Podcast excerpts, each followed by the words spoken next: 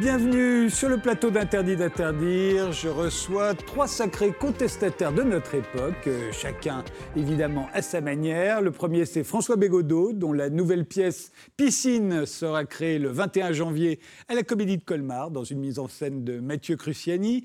Le deuxième, c'est Victor, du groupe Victor and the Haters, qui sort un premier album, Blackout, et sera en concert euh, à la Belle Maison à Bagnolet samedi prochain, le 18 janvier. Et le troisième, enfin, c'est pas comme Tielman pour son nouveau livre Tu m'as donné de la crasse et j'en ai fait de l'or chez Massot Édition. Mais commençons tout de suite par notre époque. Qu'est-ce qui la caractérise? Alors, cette époque que vous trouvez pourrie tous les trois, chacun à sa manière. Voici vos réponses euh, en images. On commence par euh, votre image à vous, d'ailleurs, euh, euh, pas comme. Oui. C'est un dessin, un dessin de GB. C'est un dessin de GB. Oui, continuité conceptuelle avec la précédente émission où c'était Willem. Ouais. Bon, alors GB il est mort depuis déjà un moment, c'est Ouais. une vieille image, mais elle a beaucoup recirculé sur les réseaux sociaux toute l'année dernière. Euh, inutile de vraiment euh, se demander pourquoi. hein. Et il suffit de la regarder. euh, un, un policier dit maintenant, ils disent faisons la révolution nous-mêmes. C'est effectivement un peu ce que vient de leur demander euh, le ministre de l'Intérieur. Il a mis le temps. Et l'autre répond merde, il va falloir cogner plus fort. Voilà. Vous, vous le comprenez comment? Ah bah, euh, dans, dans, dans GB, et puis aussi, j'ai trouvé beaucoup l'année dernière, dans le mouvement des Gilets jaunes, il y a un parfum dans 01. C'est-à-dire qu'il y a le moment où on s'arrête et on Film de. GB et de Jacques Doyon à Jacques. Doyon, et à la base une, une bande dessinée qui, avait- qui avait été publiée dans l'hebdo de, des, des- des débuts des années 70. Et, euh, et dedans, il y a vraiment l'idée de recommencer à réfléchir sur ce que, ce que peut être la société. Et c'est quand même une des, une des choses les plus belles quoi, euh, qu'il y a eu dans le mouvement des Gilets jaunes. Parmi toutes les beautés qu'il y a eu, il y a eu celle-là quand même qui est que ils, n'ont pas cessé pas seulement de revendiquer des droits, mais même de revendiquer des devoirs ou de demander à pouvoir participer à la, à la construction d'une société qui leur semblait euh, moins tarée, quoi, juste moins, moins, moins, moins dingue, moins, moins pénible, moins triste. Et euh, donc cette image avait recommencé à circuler. Euh, J'étais content aussi de revoir GB dans cette image, de repenser à ce qu'était euh, l'idée de l'an 01. On, on arrête tout, on réfléchit, et c'est pas triste. Et bon, après, c'est aussi euh, évidemment tout ce qu'il peut y avoir. on pourrait dire d'articulation entre, comme dans l'islam, on a le petit djihad et le grand djihad. On pourrait dire il y a aussi euh, la petite révolution et la grande révolution. Donc la révolution concrète, matérielle, et puis la révolution qui est un rapport aussi au changement complet de soi-même et qui aurait euh, quelque chose aussi de ça qui serait articulé. Là, euh, il l'entend pas évidemment comme Édouard Philippe, GB là-dedans, faisant la révolution nous-mêmes, il demande de changer, de changer notre rapport au monde, rapport aux autres, rapport à la vie. Ça, ça s'oppose pas du tout avec une action politique là-dedans. Ça, au contraire, ça la complète. On va Et voir bon. ça quand on va parler de votre livre tout à l'heure.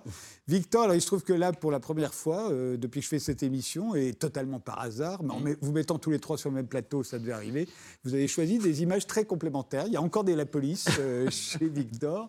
Euh, C'était où C'était quand? Euh, je crois que c'était le 1er mai, ça. Mais bon, euh, moi, c'est c'est plus euh, dans plusieurs. man- Il avait mal fini le McDo, je crois, si c'était le 1er mai. Donc ça, c'était pas mal. Mais, euh, mais sinon, c'est plus euh, récurrent. Dans toutes les manifs, je, je vois ces images. Alors, des fois, c'est les banques. Euh, la dernière, là, c'était le Hilton. Et il y a souvent ces images de, des CRS qui, Qui protègent. qui, qui protègent les, la finance, quoi. Et, et- et les autres qui crèvent la dalle et qui défilent ou pour garder des, quelques acquis ou pour. Voilà, et bon. C'est c'est peut-être un peu manichéen, mais en attendant, les- le choc de l'image, il est, il est clair. Quoi. Et vous, François Bégodeau, il y a de la police aussi. hein.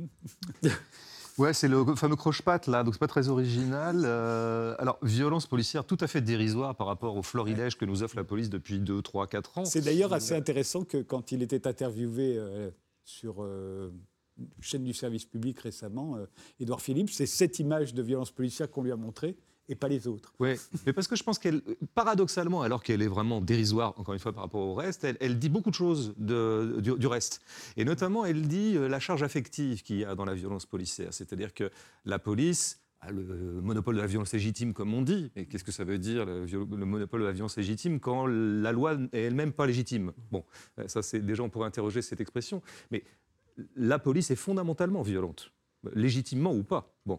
Là, il y a un élément de gratuité. C'est-à-dire qu'à propos de toute violence policière, un flic ou, un ministère de l'Intérieur pourra toujours dire qu'il y a une utilité à la violence policière, disperser des manifestants, mm. parfois les taper un peu brutalement pour les dissuader. Hein. il y a le, côté dissuasif de la force. Bon, ça peut toujours se ramener à une utilité. Euh, ça, pas du tout. Mm. C'est le geste de trop, c'est le geste surnuméraire, c'est le, le, zèle policier, un peu ludique d'ailleurs, le croche-patte, c'est cours de récré un peu. Bon. Mm. Et là, on voit quand même que les policiers, pour être les dépositaires de l'ordre neutre républicain, bah, pour autant n'en sont pas des gens neutres. C'est-à-dire que quand même, ce qu'on ne dit pas assez par-delà les effets de structure de la police, c'est que les policiers sont des individus et qui sont constitués idéologiquement. Or, on sait très bien que notre police française, notamment, je ne sais pas si c'est le cas exactement dans d'autres polices, ce serait intéressant de l'étudier, mais je veux dire, on sait que euh, un nombre significatif de flics ont, voté extrême droite hein, aux dernières élections, ont voté Rassemblement national. On en est sûr, vraiment? Ah, il y a beaucoup de sondages qui vont dans ce d'études, hein, d'études, non pas de sondages, qui vont dans ce sens-là. Bon, de toute façon, je pense qu'il y a une constitution majoritairement droitière des flics français. Je, dirais, je le dis sans, même les incriminer, c'est un, état de fait. Alors c'est quand même intéressant de voir que bon, bah, ceux qui sont les, gardiens de l'ordre républicain ne sont pas neutres comme la République devrait l'être. Ils sont tout à fait orientés idéologiquement, donc ils aiment bien casser du gauchiste. Il y, a, un plaisir de casser du gauchisme. En, 1968, hein, la, plupart des rangs des CRS étaient, étaient occupés par d'anciens paysans qui, victimes de l'exode rural et qui qu'on accusait de prendre du plaisir à taper sur les enfants de bourgeois de la ville. Ce qui est tout à fait possible, ce que disait Pasolini, entre les CRS et les étudiants, je suis du côté des CRS. Enfin, on peut aller dans ce genre de mmh. paradoxe intéressant, mais là, en l'occurrence, je pense que quand même, c'est pas rien d'avoir. Moi, je me, du coup, je m'interroge et je pense qu'il y a une question qu'on peut euh, s'adresser des gens de gauche radicale, par exemple. Qu'est-ce que ça voudrait dire une police de gauche? Qu'est-ce que ça mmh. Sachant que dans tout corps collectif, il y a toujours la nécessité qu'il y ait un ordre comme quelque chose comme de la police pour assurer euh, la sécurité des uns et des autres. Mmh. Euh, qu'est-ce que ça pourrait vouloir dire une police de gauche? Je trouve que c'est un, sujet de dissertation hyper intéressant. En tout cas, on l'a pas vu sous la gauche, c'est ça aussi, parce que non, surtout pas. Sous la gauche, on a vu autant de crimes policiers euh, que bah, maintenant. je trouve ce qui a changé, c'est quand tu dis gauchiste, enfin, qui tape un peu sur du gauchiste. Croche-patte là, il est vraiment sale parce que si on voit après, il y a un poteau. Je revoyais ce matin, si elle se prend le poteau, c'est méchant. Mais c'est surtout que moi, je pense que ça va beaucoup plus loin que, que l'affrontement euh, cassé du gauchisme. C'est que là, avec le mouvement des Gilets jaunes et tout, ça a été vraiment pensé, pour moi, pensé politiquement pour, euh, pour casser le mouvement, pour, pour dissuader, pour faire que des gens, moi, comme ma mère, ils font un début de manif maintenant, après ils s'en vont, pour faire qu'il y ait plus de. Enfin, que, que ça enlève du monde, quoi qui est plus fragile. voilà, et, fondamentalement, ça, ça, a quand même marché. Mm. Il y, a, il y, a, plein de gens, au bout d'un moment, qui se sont dit bon, je vais pas aller me prendre une grenade, euh, je vais pas aller me faire mutiler, euh, voilà. Et je pense que ça va plus loin que juste euh, l'opposition traditionnelle. Mm. voilà, flic contre. Oui, mais ce que, ce que je voulais dire, c'est que je pense que ce flic fait du zèle par rapport à ça, ah, lui, par rapport à cette fait de structure. Moi, il y a un truc qui m'a frappé, 20 secondes. C'était mm. dans le premier entretien avec Don Benalla au moment de l'affaire. Je passe sur Benalla, gros dossier, machin. Il y a un truc qui est passé complètement inaperçu, c'est qu'il y avait deux lignes à un moment où il caractérisait les manifestants euh, dont il avait frappé un ou deux. Euh, bon il disait que c'était des dégénérés, ou une phrase comme ça, c'est des, hmm. dégénérés gauchistes qui n'ont rien dans le cerveau. Ce jour-là, Benalla avait quand même activé en lui une espèce d'affect, de haine par rapport à tout ce qui manifeste. Par-delà ce qu'est Benalla lui-même et ce qu'il incarne par rapport au pouvoir. Donc je pense qu'il y a quand même cette constitution affective individuelle euh, des gens qui sont en charge de l'ordre qu'il ne faut pas négliger. Oui. Est-ce que euh, j'ai peur de faire ralentir l'émission, mais je voudrais rebondir sur ce que. Faisons, un débat sur la police, voilà. dire. Changement de programme, débat sur la police avec trois contestataires. On l'aura voulu, on l'aura voulu. non, mais en plus, c'est plus une question qu'autre chose, mais la police n'est-ce pas justement une création relativement récente liée à la modernité? Et donc, du coup, euh, une police de gauche, je ne sais pas si on peut même penser qu'elle pouvait avoir, qu'elle a pu exister en tant que telle. Euh, ce que ça, à quoi ça renvoie, j'imagine, ce serait plutôt ces cas-là, qu'est-ce que serait une chevalerie de gauche?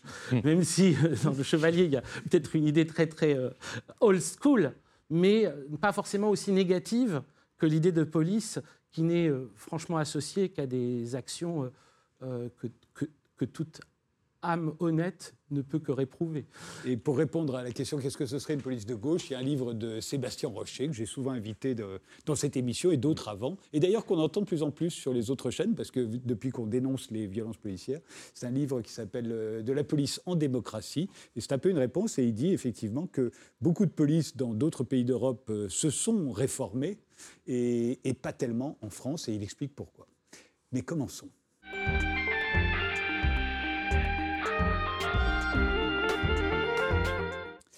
Alors François Bégodeau, votre nouvelle pièce euh, s'intitule Piscine, euh, avec un S entre parenthèses. Euh, elle sera créée le mardi 21 janvier à la Comédie de Colmar, puis elle sera en tournée à Saint-Étienne, Mulhouse, Reims. C'est une mise en scène de Mathieu Cruciani. Alors la piscine privée, c'est vraiment l'objet bourgeois de la modernité, on pourrait dire.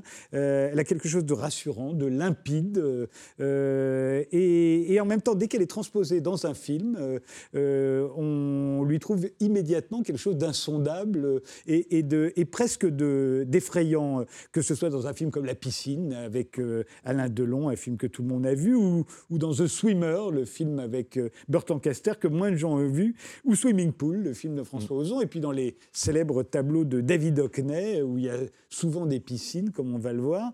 Tout de suite, il y a quelque chose d'inquiétant. Comment vous l'expliquez? Est-ce que vous y avez pensé? D'abord, dès l'instant où vous avez mis une piscine sur une scène de théâtre, là vous êtes peut-être le premier d'ailleurs à avoir transposé la mmh. piscine privée sur une scène de théâtre, vous saviez bien qu'elle allait nous inquiéter, cette piscine. Ouais, Pourquoi? je, je pense qu'il y a un fait visuel. À mon avis, comme ça, je pense qu'on anticipe aussi beaucoup sur le drame qu'elle pourrait occasionner, puisqu'on en a vu beaucoup au cinéma, des trucs comme ça. Ou alors, dans la chronique des faits divers, machin, ce matin-là, a été retrouvé par la femme de ménage, noyé dans sa piscine, mmh. s'est-il suicidé, ou est-il bourré, ou, euh, ou euh, sous, sous, des stupéfiants divers? Donc je pense qu'il y a, il y a toujours un crime potentiel dans la piscine. Il y a toujours l'idée que quelqu'un pourrait y pousser quelqu'un d'autre. Quoi. Et, euh, ou en tout cas, s'y jeter lui-même. noyer tout seul voilà, pendant la nuit. Parce que je pense que ça, ça fait partie de l'imaginaire collectif. On a, on a, tous en tête des exemples comme ça. Après, je pense que le, bah, il y a quand même, c'est de l'eau, quand même, malgré tout. C'est de l'eau domestiquée. C'est de l'eau parfaitement domestiquée. C'est de l'eau bleue. C'est où en général on, risque peu de choses quand même. A, priori, il y a très peu d'accidents de nage dans, la piscine. Mais à chez les enfants, c'est quand même la première cause, une des premières causes de mortalité chez les très jeunes enfants. Oui, voilà, c'est vrai. Il, y aurait quand même ça. Donc il y a quand même un, passif aussi accidentel de l'eau en général. Et puis bon, c'est quand même une. À chaque fois qu'on voit il y, a, un jeu de miroitement aussi, je pense, qui crée un, truc visuel et donc perceptif, qui crée tout de suite de l'inquiétude. Il y a quand même l'idée d'une profondeur, même si celle-là, sur, sur, le plateau, est pas du tout profonde, hein, pour des raisons techniques. Mais donc, à mon avis, les comédiens s'y noimeront pas. Je pense qu'il n'y aura pas d'accident de, de, plateau. Mais quand même, il y a, il y a un peu l'idée qu'on va aller, on va, on va creuser vers le fond. Enfin, il, y a, il, y a, il y a, un, abîme possible là-dedans. Vous vous souvenez du déclic qui a fait que vous êtes mis à écrire une pièce qui se passait autour d'une piscine? Bah, En l'occurrence, il se trouve que le déclic vient surtout du metteur en scène. Euh, Mathieu, avec qui j'ai beaucoup travaillé. On a, on a, bon, c'est à chaque fois moi. C'est pas votre première pièce. Hein, tout à fait. on a déjà fait quelques-unes euh, tous les deux, et, celle-là était vraiment sur une impulsion thématique qui était la sienne. Il avait comme ça une perception de plateau, une scénographie en tête, une, iconographie. C'est très beau. Oui, je pense que ça, produit tout de suite son, son effet. Et donc moi, je, me suis embarqué dans cet imaginaire-là, et euh, j'ai essayé de réfléchir à ce que pourrait induire comme scénario, comme dramaturgie, une piscine. Bon, Alors évidemment, on n'a pas parlé de la connotation sociale de la piscine, mais qui est, sur laquelle moi, tout de suite, j'ai mis en garde Mathieu, enfin pas mis en garde, mais enfin je lui ai objecté ou euh, j'ai fait le contrepoint par rapport à un imaginaire qui serait justement de, pur accolement à une, certaine grande bourgeoisie. C'est-à-dire que dans les années... C'est bourgeois quand même, c'est bourgeois. Eh bien de moins en moins quand même. Ah C'est-à-dire que c'est un signe extérieur de richesse, c'est évident, mais ça s'est extraordinairement démocratisé quand même dans les années 2000, on va dire, euh, la mmh. piscine. Alors ça reste toujours un signe de richesse, mais c'est pas la même connotation qu'il y avait par exemple dans le film The Swimmer euh, de Qui venait d'une nouvelle de Cheever, euh, où là, c'est dans les années 60, alors là, on a affaire à une grande bourgeoisie qui s'affiche par la piscine. Là, ça me permettait, via la piscine, d'aller parler de ce dont j'avais parlé dans un essai précédent, euh, d'une bourgeoisie plus ordinaire, hein, plus, mmh. plus euh, quantitativement beaucoup plus répandue, c'est-à-dire au sens où nous pourrions tous ici avoir une piscine, mmh. sans être des grands milliardaires. Pas à Paris, mais ailleurs peut-être. Oui, pour des raisons logistiques, c'est évident. Alors, le motif euh, de la pièce, c'est quelqu'un qui plonge dans sa piscine euh, à une période de sa vie et qui euh, en ressort à une autre. c'est, c'est... Est-ce que ça en fait pour autant une pièce fantastique? Non. Alors moi j'aime masser le fantastique en général quand on le prend dans son sens le plus strict, c'est-à-dire des légers dérèglements du code réaliste. Ça c'est vraiment des choses qui m'intéressent dans la littérature fantastique, dans le cinéma fantastique, qui toujours est très économe en effet. Donc comment dire? Il y a un, tapis réaliste dans cette pièce, j'ai même voulu capter quelque chose de l'époque, c'était quand même un peu ça aussi l'orientation générale. Paul, qui est le héros, euh, le personnage principal, parle bizarrement. Voilà. Il débarque un peu dans cette collectivité dont il est d'ailleurs une émanation. C'est une bande d'amis en fait. Hein, c'est sa piscine. Des quadragénaires. C'est sa piscine. Parfois c'est celle des autres. Ça dépend de, tout un tas de, de modulations. Voilà. Mais il a, il a, il y a, des légers décrochages en lui. C'est-à-dire euh, chose qui m'intéresse toujours beaucoup d'ailleurs en écriture et comme spectateur ou lecteur. C'est c'est pas la folie qui m'intéresse, c'est la douce folie celle dont on n'est jamais sûr qu'elle ressortit à la folie ou pas. Quoi. Et Paul a, euh, ah oui, comme ça, il a, il a une langue qui est désaxée, c'est-à-dire qu'il se désaxe légèrement de la communauté dont il est l'émanation.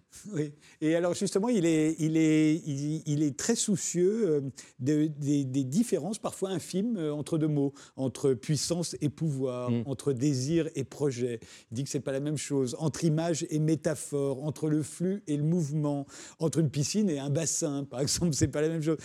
par exemple, il insiste beaucoup sur le fait que là où, on, là où s'absentent les désirs, on, commence à faire des projets. Oui. Et, j'ai l'impression que ça aussi, ça vous intéresse beaucoup, vous. Hein. Oui, tout à... bah, il se trouve que quand même, malgré tout, j'ai quand même écrit ces phrases. Hein. donc, euh, autant ce que je peux aimer dans le théâtre, c'est d'essayer de, parfois de mettre à la place de personnages, qui peut arriver dans le roman aussi, d'essayer comme ça de, de s'oublier soi-même dans des personnages. Autant le personnage de Paul, il y a un moment, comme il a un registre un peu lyrique et très, il est aussi, il est un peu donneur de leçons. C'est-à-dire qu'il vient, il vient faire des, grands sermons de philosophie, un peu frappadingue, assez semblables.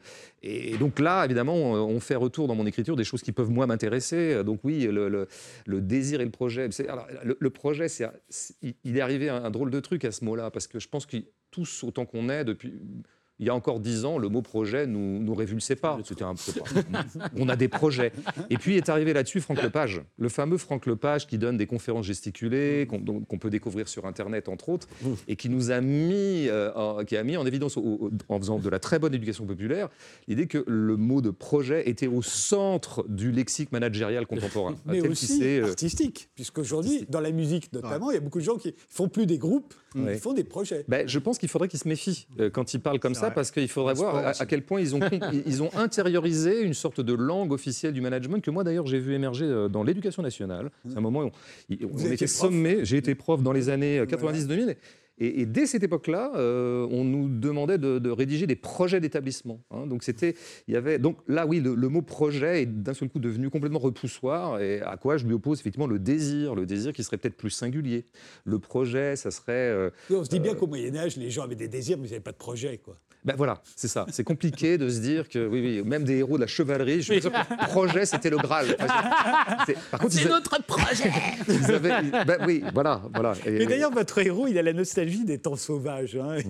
Alors, quand on avait des désirs et que, pas des projets, quand on vivait avec la maladie, par exemple, il insiste beaucoup là-dessus, quand on n'était pas englué dans le bonheur climatisé, quand on avait encore des odeurs, c'est quand même pas votre cas, vous. Qu'est-ce qui vous intéresse là-dedans? Ah, mais ça, c'est quand même un truc qui me travaille beaucoup. C'est-à-dire qu'en fait, j'ai écrit cette pièce en.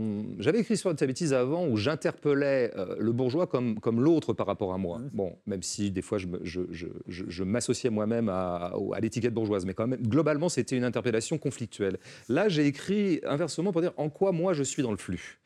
Et donc, c'est une façon de s'interroger. Euh, oui, dans le flux et pas dans le mouvement. C'est une façon d'interroger sur ce que j'appelle oui, le, le l'imprégnation générale libérale, quoi. C'est-à-dire le, le, modèle libéral comme un modèle anthropologique dans lequel nous sommes tous pris. On a beau être anti-libéral et contestataire et pas aimer les flics, on, est, tous un peu pris. Et je crois qu'il y a quelque chose qui nous menace quand même, c'est une espèce de dévitalisation générale. Je ne veux pas être comme ça prophète de mauvais augure, mais il y a... et c'est vrai que ce pôle, d'un seul coup se réveille de cette, de cette atrophie, de cette anesthésie, je ne sais pas comment, je sais pas comment exactement le, le dire, peut-être de neurasthénie, pour dire, mais est-ce est qu'on ne pourrait pas essayer de, de, sauver ce qui peut encore l'être de notre humanité primitive, sauvage, du rapport aux éléments? Cette dévitalisation dont vous dites, c'est ce qui nous a fait vivre en paix et nous permet de nager dans des piscines bleues. Mais, mais c'est pour ça que j'ai essayé vraiment de situer l'écriture de la pièce dans l'ambivalence qu'est la note par rapport au monde libéral. C'est-à-dire que pourquoi le monde libéral tient si longtemps? C'est parce que nous en tirons tous des bénéfices, parce qu'il a des, des, éléments de confort, des éléments... Alors, il y, a des grands, il y a des grands perdants de l'affaire, mais même les grands perdants de l'affaire le capitalisme a été suffisamment malin, en tout cas dans les pays occidentaux, pour toujours donner un certain nombre de miettes euh, aux, gueux pour que quand même, malgré tout, ils se tiennent à carreau. C'est peut-être en train d'exploser tout mm. ça et l'équilibre est en train de se rompre. Mais quand même. Et donc, je pense que nous sommes tous quelque part bénéficiaires du libéralisme. Et Et par exemple, effectivement, en termes de confort, peut-être en termes de soins, en termes de... il, y a, quelque chose, il nous a pris par la séduction.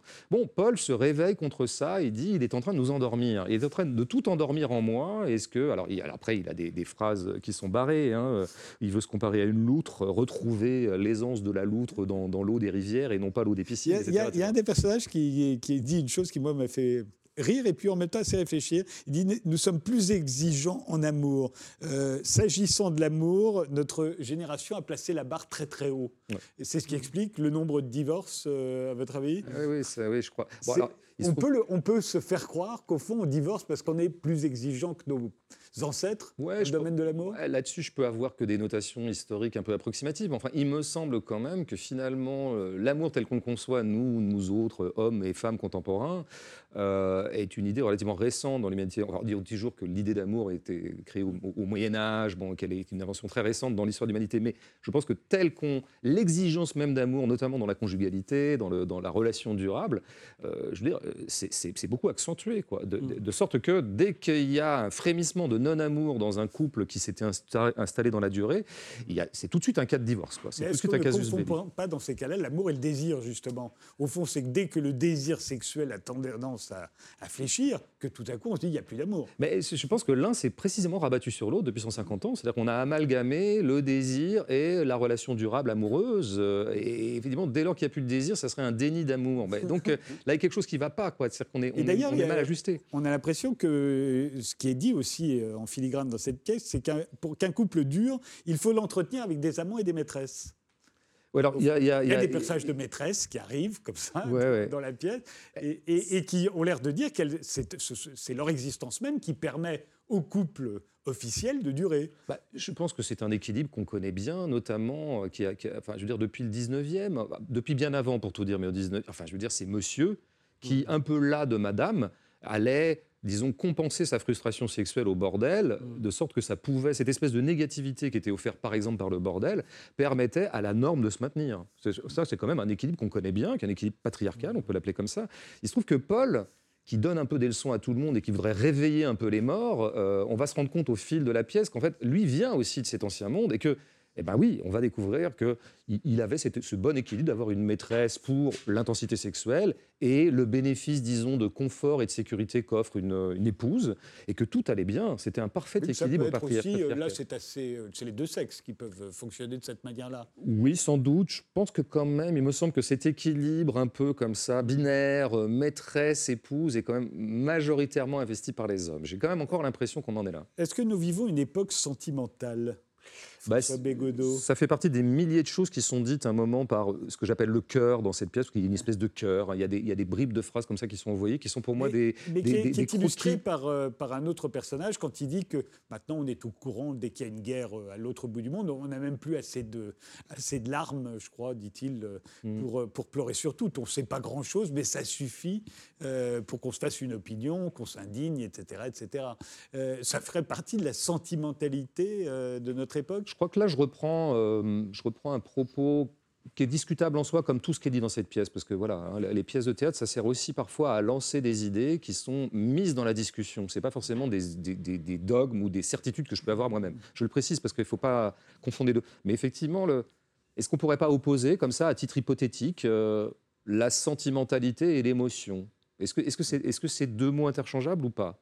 Euh, moi, il me semble qu'il y a dans la sentimentalité qui est effectivement à, à bonne presse en ce moment. Enfin, je peux dire qu'il y a une grande sentimentalité. Moi, je la vois surtout en art. hein. Je la vois surtout au cinéma. Je la vois en littérature. Parce que dans la chronique médiatique, pourquoi pas Mais qu'elle ait gagné à ce point-là l'art, ça, ça m'emmerde un peu plus, quoi. Je- Et, que- d'ailleurs, votre euh, héros, il veut restaurer la cruauté. ouais. Ça a l'air d'être son, Ouais. son fil rouge. Ouais, ouais, ouais, il dit ça, il dit je, je suis venu restaurer la cruauté. Moi, j'aime bien mettre dans la bouche des personnages des phrases que eux-mêmes ne peuvent pas complètement comprendre et que moi-même je ne comprends pas, dont, dont je ne peux pas vraiment rendre compte. Mais je- cette affaire de cruauté m'intéresse beaucoup. Euh, Qu'est-ce que ça pourrait être la cruauté? C'est-à-dire, retrouver quelque chose de l'ordre de la sauvagerie. Ouais, mais qu'est-ce que ça veut dire la sauvagerie? C'est ce qui fait qu'on est fasciné par les serial killers, peut-être. Je pense, ouais. Je pense qu'il y a une espèce de, refoulement du sauvage qui ressort notamment à travers la chronique des faits divers, qui moi me fascine comme elle fascine tout un tas de gens. Hein, je veux dire, donc. Euh, alors après, il ne faut pas oublier quand même le, grand bénéfice de confort et effectivement de pacification de nos sociétés modernes. Euh, donc c'est compliqué, c'est ambivalent tout ça. Moi-même, je suis très partagé. En...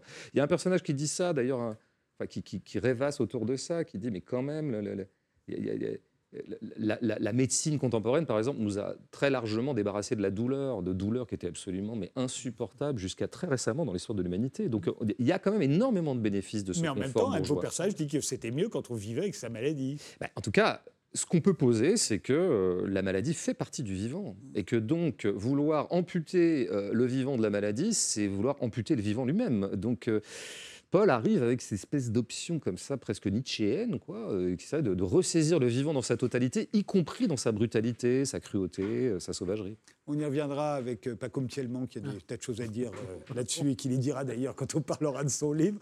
Je rappelle que la pièce est, créée à la Comédie de Colmar mardi 21 janvier. Elle, elle s'y joue jusqu'au 29-30 Oui. Et ensuite, elle part en tournée, euh, Saint-Étienne, Mulhouse notamment, Reims, euh, rien de prévu à Paris. L'an prochain. L'an prochain. Elle s'intitule Piscine. On fait une pause, on se retrouve juste après.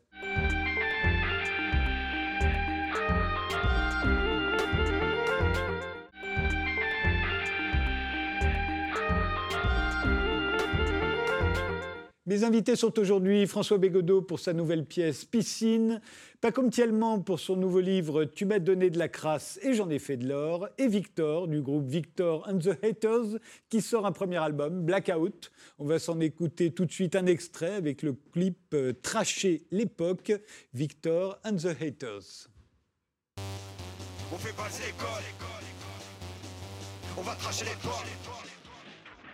Alors les kids on a des goûts stupides et des rap insipides qu'on écoute en victime tu l'air insolide, as-tu pris des acides. Propage égoïste mais pense à laver ton slip. Les équipes sans éthique ça pullule dans la street. Chez VATH le régime est drastique. 100% biture et saut à l'élastique. Soit MD trapisé j'ai retrouvé ton instinct Mon public un asile ton avis en argile. Se moduler ce moule des tendances de la ville. Niveau flow chevalide y'a des gosses qui taquinent Mais les stars en vitrine. Rabatteurs qui tapinent Veux-tu déployer tes ailes? Laissez faire les lumières du désert Une tendance au dévers sous le poids de mes verres. Pour un trip à la GG de verre. On fait falser les codes. On va tracher l'époque faut refaire tes codes, t'as pas mesuré le poids de ma colère et l'addition de mes tocs. Syndrome de la tourette, putain, chier, merde, fuck, je suis déjà touré et il demande du rab. Tu veux du viril et bah t'auras du glam. Jamais là où on m'attend, du coup on m'attend plus. Jamais là où on m'attend, du coup on m'attend plus. Jamais là où on m'attend, du coup on m'attend plus. J'ai la rage de mes 20 ans, moi le balai dans le cul. Jamais là où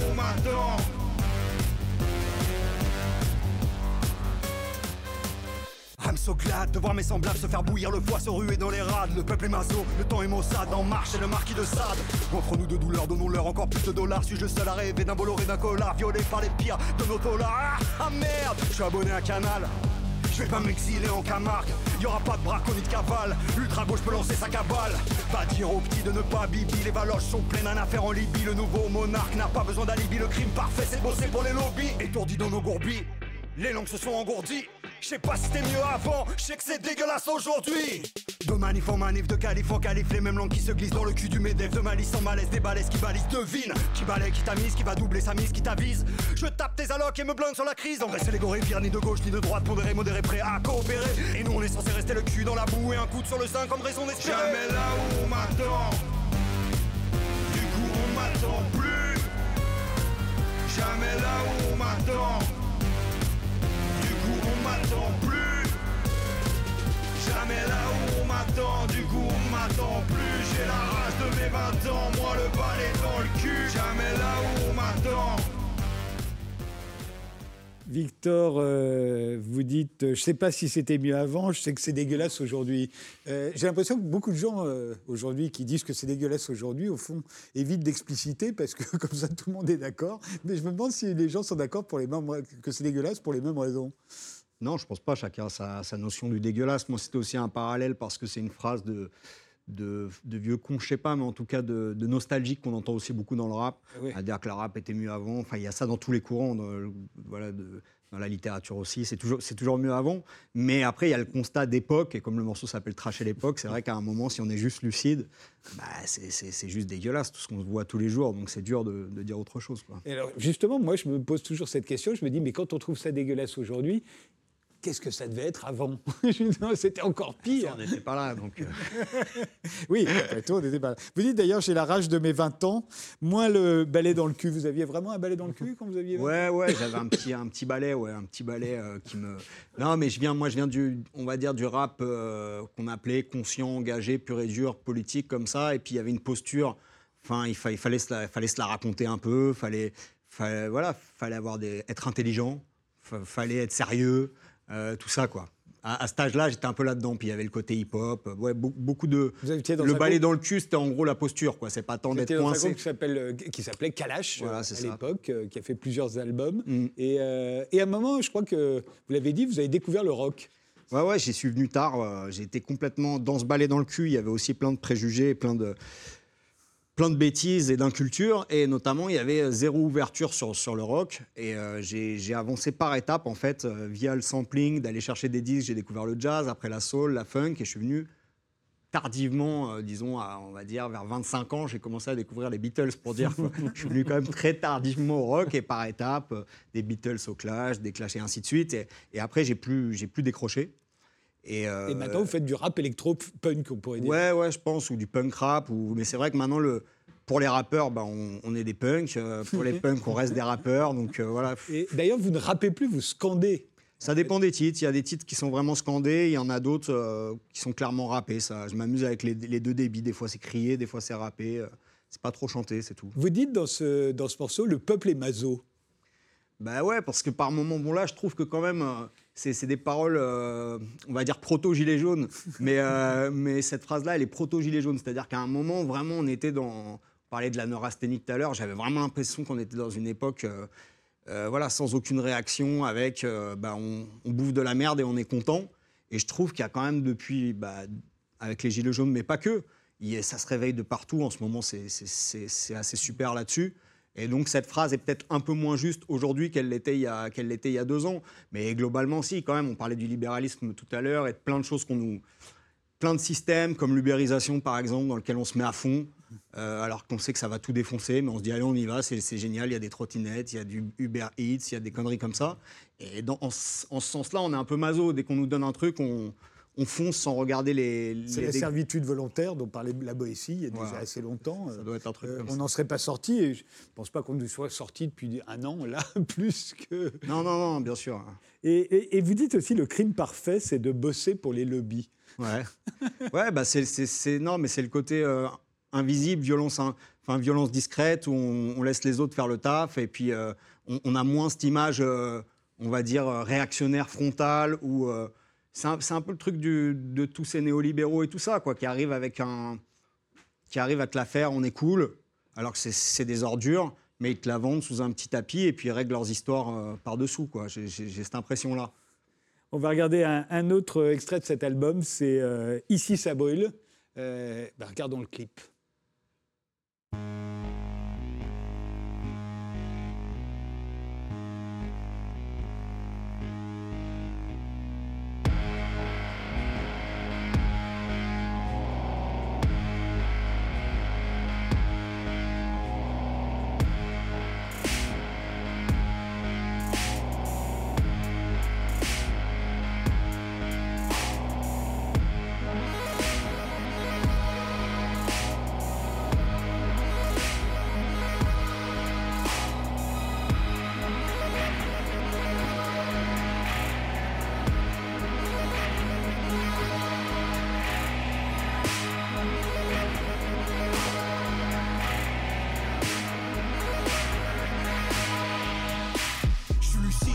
Dans ma journée annuelle de détox.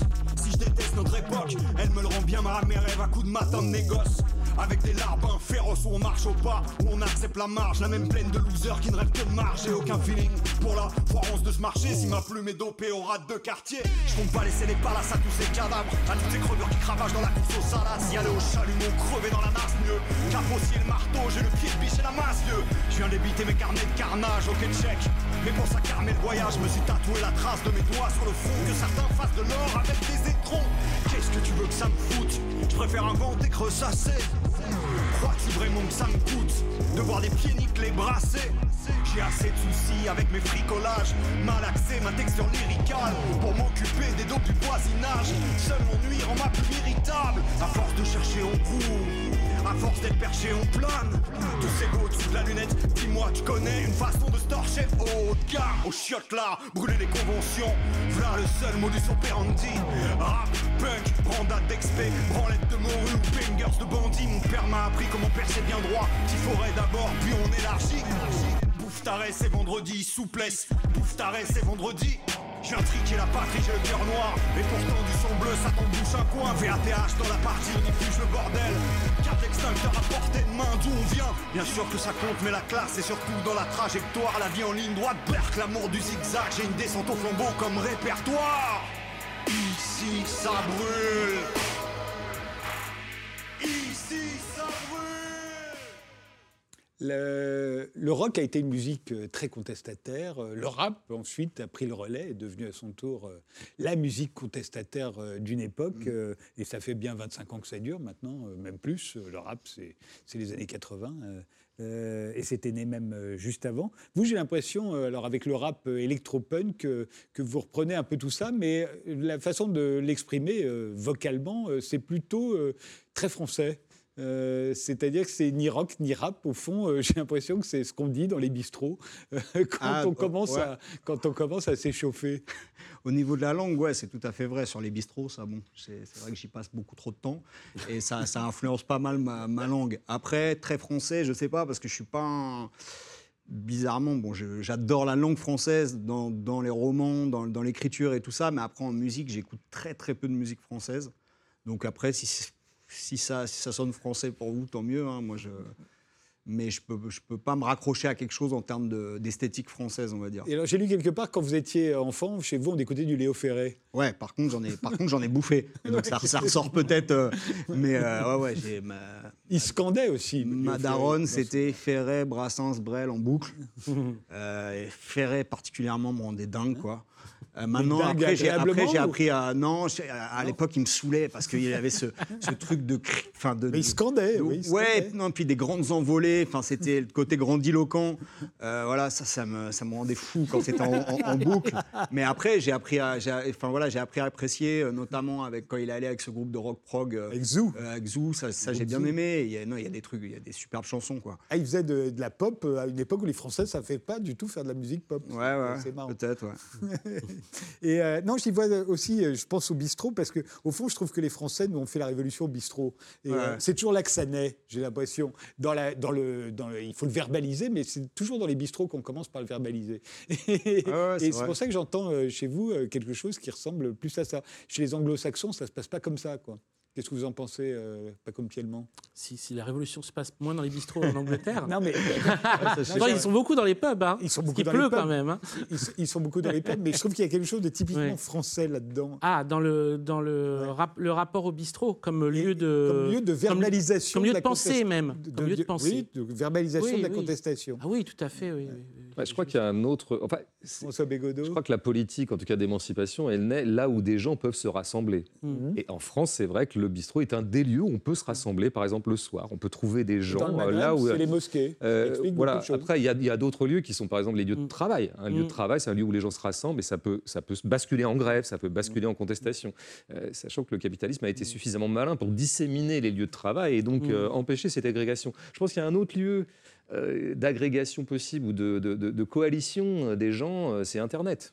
On sait, je pense, bah, les gilets jaunes, on sait bien que quand même la part de Facebook, tout ça, dans la l'émergence du mouvement était vachement importante. Quoi. Alors après, qu'est-ce qu'on peut penser de cette coagulation-là par Internet? Quels, quels affects politiques elle produit? Moi, c'est vraiment une question que je me pose. Ça. Je- Elle, elle produit des haters. Et c'est justement le, Eh, le- voilà, ça, le Internet, groupe, c'est le sûr. nom que vous avez donné Eh à oui. votre groupe, euh, Non, mais il Victor. est issu de, ouais, de, de cette Victor and the Haters, euh, les, ceux qui haï- haïssent. Ouais, qui Euh, c'est qui les haters? Et est-ce Ah. qu'ils seront sur scène avec vous euh, oui, oui, oui. à Bagnolet, à la Belle Maison, C'est- euh, C'est une nébuleuse. Ils seront- il y en aura une partie sur scène avec moi. C'est une nébuleuse, que ce soit les gens en studio, que ce soit les gens de scène.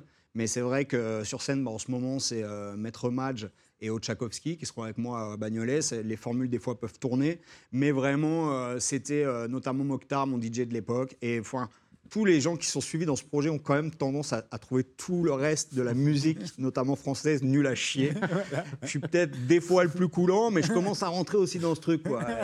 Et donc, à force d'entendre des gens critiquer tout le temps, je me suis dit, bon, bah, on va pas aller plus loin. quoi. C'est les haters. Les en plus, il y avait le parallèle avec cette époque euh, d'Internet où des, des gens euh, font énormément de vues parce qu'ils se font en fait dégueuler dessus. Et euh, finalement, et- ça et fait leur promo et vice-versa. Bad buzz. Voilà, bad buzz, c'est buzz quand même. Donc, bon, Victor and the Haters, l'album s'intitule euh, Black euh, Out. Récemment, c'était Blacklist, là c'est Blackout. Et, euh, et vous serez, euh, et vous serez en concert à la Belle Maison à Bagnolet samedi prochain.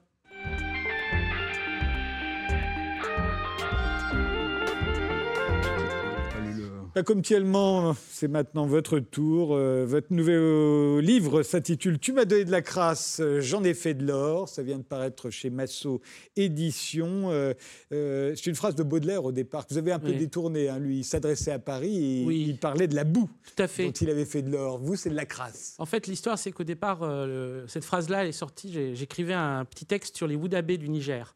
Woudabés, c'est une tribu du Niger magnifique qui, euh, chaque année, font une grande euh, procession où ils sont maquillés. Les hommes, les hommes se maquillent, en fait, et c'est une procession amoureuse où les, les femmes regardent les hommes tout maquillés euh, faire une sorte de procession de beauté.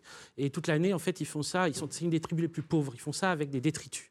Ils prennent des détritus et ils s'en font du maquillage ou des choses comme ça. Et comme j'ai tendance à citer euh, sans vérifier, parce que c'est fais au fil de la plume, j'ai mis, sans dire Baudelaire d'ailleurs, mais genre, c'est Baudelaire, tu m'as donné de la crasse et j'en ai fait de l'or dans, le cours du texte. Et puis euh, après, le temps venu, euh, en vérifiant, je me merde, c'était, tu m'as donné ta boue, j'en ai fait de l'or. Et puis, euh, cette phrase étant devenue pour moi un talisman, enfin, comment dire, c'était quelque chose que je n'ai pas, pas cessé de me dire aussi pour, pour moi-même, euh, affrontant des événements euh, pénibles, des événements pénibles du quotidien ou des événements pénibles de, la psyché bizarre qu'un peu être humain peut avoir. C'était, vas-y, donne-moi la crasse, vas-y. Et donc, bon, le, le- titre est resté détourné. Alors ça commence au Japon en 2002, vous Ouais. aviez 27 ans, vous étiez avec votre petite amie japonaise et, et vous avez soudain l'impression, euh, très douloureuse d'ailleurs, hein, euh, que vous allez devenir un, un tueur de stars comme euh, Mark David Chapman, euh, l'homme qui a assassiné John Lennon après l'avoir adoré. Mm. Et, euh, et vous avez l'impression que vous allez devenir comme ça. Oui, en fait, c'est le, c'est le, ouais, c'est le premier, premier chapitre du livre part sur un des trucs les plus terribles que j'ai vécu, en fait, euh, euh, mentalement. Cette, cette impression-là, c'est vraiment comique quand euh, j'y repense. hein, euh, c'est complètement fou parce qu'en fait, j'étais au Japon, je voyais que des choses magnifiques. Nara, les temples de Nara, le temple avec les tigres, celui avec les, les biches en liberté, Kyoto, les jardins zen, tout ça était sublime. Puis, progressivement, j'étais un peu second. J'étais aussi avec des gens qui parlaient tous japonais. J'étais avec ma petite amie qui parlait avec japonais avec eux. Et on était chez, certains d'entre eux. La télé était allumée. Et là, il y a un présentateur de télévision japonaise. s'appelle, depuis, j'ai fait, des- recherches pour être vraiment précis, Masaki Sakai. Masaki Sakai qui présentait l'émission euh, Shoba Desuyo, qui est, une émission de nourriture. Là, à mon souvenir, en plus, il des pâtes aux œufs. Et je vois et je dis, mon Dieu, je vais tuer cet homme. Je sais que je vais tuer cet homme. Et j'ai vécu tout le reste de mon voyage au Japon avec cette certitude que non seulement j'allais le tuer, mais que les éléments qui allaient m'amener à cet état de fait, que ça allait être ça, c'était ça mon grand destin, mon grand espoir d'avoir un destin, comme on, veut tous avoir quelque chose qui fasse notre vie, quoi, quelque chose qui, et ce serait ça. Et, et après, c'est en déconstruisant, j'ai compris. Et en fait, en déconstruisant, la vérité, c'est que à ce moment-là, j'avais écrit mon premier livre qui était euh, sur le mythe de la mort de Paul McCartney, mais qui contenait aussi des, étapes sur euh, Charles Manson et sur Mark David Chapman et sur l'histoire, en fait, l'histoire euh, terrible avec les Beatles, ce que ça a pu produire aussi des, phénomènes affreux. Et donc j'avais étudié la vie de David Chapman, j'y pensais plus à ce moment-là, mais j'avais étudié. Et j'avais donné ce livre, c'était un petit éditeur à l'époque, il n'avait pas beaucoup de moyens, et il a attendu très très longtemps avant de le sortir. Donc j'étais au bout d'un an et demi, j'avais pas de nouvelles et compagnie. Et en fait, en gros, c'était la crainte que, grosso modo, euh, euh, j'allais jamais arriver à mon tout petit microscopique stupide espoir, qui est le petit De espoir des... devenir John Lennon. Oui, non, oui, enfin, non, mais, mais quoi euh, Évidemment, en tant qu'horizon, euh, genre euh, formidable, c'est Lennon. Mais là, c'est juste sortir mon petit bouquin. J'étais complètement taré et je me suis dit, euh, enfin, j'ai analysé comme ça, c'est-à-dire qu'en gros, le, monde, ce qui est la terrible, c'est pour ça qu'il y a quelque chose. Moi, c'est comment dire, a il y, a un truc d'injustice fondamentale qui est irréparable. C'est euh, quel que soit euh, le statut qu'on a dans la société, ce truc il est réparable. C'est que par exemple dans ce monde, il y ait des John Lennon et des Mark David Chapman. Il y a plus de Mark David Chapman que de John Lennon. En gros, il y a plus de fans que de stars, par exemple. Et qu'on est tous sont- un peu des Mark David Chapman. Bien sûr. Et c'est ça que j'ai vraiment expérimenté. Alors, pas sur une figure glorieuse comme John Lennon, mais sur un pauvre présentateur de télé japonaise qui n'avait rien ce fait. que- Ce que, vous dites dans ce livre, c'est qu'au fond, parce que vous l'avez résolu depuis plus largement Oui. ce problème, c'est que Oui. notre malheur ne nous est pas propre. Et il Mm. fait partie, d'après vous, d'un- d'une sorte de grand destin. Au Mm. fond, c'est la crasse dont Mm. vous parlez euh, dans le titre. Alors, comment avez-vous fait pour euh, le, changer ça en or, justement? Parce C'est- que c'est au un fond, il y a un grand destin, Oui. destin qui fait qu'on est tous malheureux. Quoi. Oui. La, la vie est là pour Oui. nous rendre malheureux. C'est en tout cas la co- conclusion à laquelle vous êtes arrivé. C'est le point de départ même. Et le point d'arrivée. oui, non, mais le truc, c'est que ouais, la, la vie va pas nous faire de cadeaux. Quand bien même on croit que là, ça y est, tu as le truc et tout, Mhm. il y aura le- la chose à côté qui va être le, le machin. Et c'est le truc qu'on voit même sur les gens euh, qui ont réussi, entre guillemets, ou qui pensent qu'ils ont réussi, qui sont tellement malheureux, Mhm. qui sont tellement euh, dans une espèce de désarroi et de désespoir, qu'ils ne comprennent absolument pas que, en fait, euh, ce, ce qu'ils visaient était euh, complètement en décalage par rapport à véritablement les conditions possibles de leur, de, de- leur de leur épanouissement. réalisation, de leur épanouissement, de leur réalisation, le fait de se sentir bien en tant qu'homme, le fait de se sentir juste en tant qu'homme, d'être ce que dedans j'utilise le terme juste conduite de vie, une juste conduite de vie, trouver la bonne conduite de vie, quelque chose qui fait que on, on se sent pas dégueulasse quoi. Et ça c'est en fait c'est ça le, le- le- le- le- on va dire le, le truc qui, qui est le projet, il faut reprendre les termes de Le désir, donc. Le désir de Mais, c'est- mais- désir. mais le personnage, le personnage de la pièce de, de, de Oui. Bégodeau est exactement dans cette situation-là, dans ce mélange justement de bonheur et de malheur. Ils vont totalement ensemble. Et, et- et- et donc, c'est le, le- le- truc le- qui est le, machin que j'ai essayé de travailler dans, dans- dans le livre, qui s'est étalé sur un, bon- un bon nombre de, Enfin, euh, ça a été long à écrire. C'était Au départ, c'était un projet qui Bah, était c'est le récit de euh, vie, hein, en fait. Et quand puis même. c'est, en gros, c'est à la fois un essai, c'est à la fois un récit de ma vie, c'est à la fois. C'est euh, comment je m'en suis sorti. je suis pas mort. Comment je suis encore vivant. Et, et- et c'est à chaque fois essayer de prendre les endroits où je pense que été le plus nul. D'une certaine façon, où, où les trucs les plus terribles me sont arrivés, euh, parfois par l'extérieur, parfois par ma faute, parfois par machin. Et les, enfin, les, les machins, on a l'impression qu'on va pas pouvoir se le relever.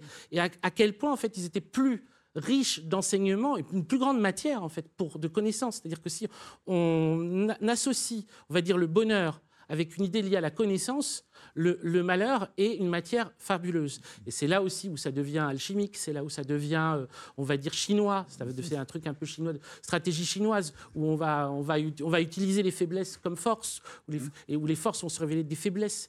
Et c'est là aussi où on, peut, on essaie d'articuler ensemble dites- la difficulté. Excusez-moi, je Non, non, c'est bon. à la fois, on va dire, le, son petit cas personnel et l'homme, dans le sens où, si on prend sa vie, toute vie, en fait. Je m'étais dit, quand je l'ai écrit, je t'ai dit, je veux l'écrire comme si je pouvais recevoir le, le récit de ma voisine du dessus.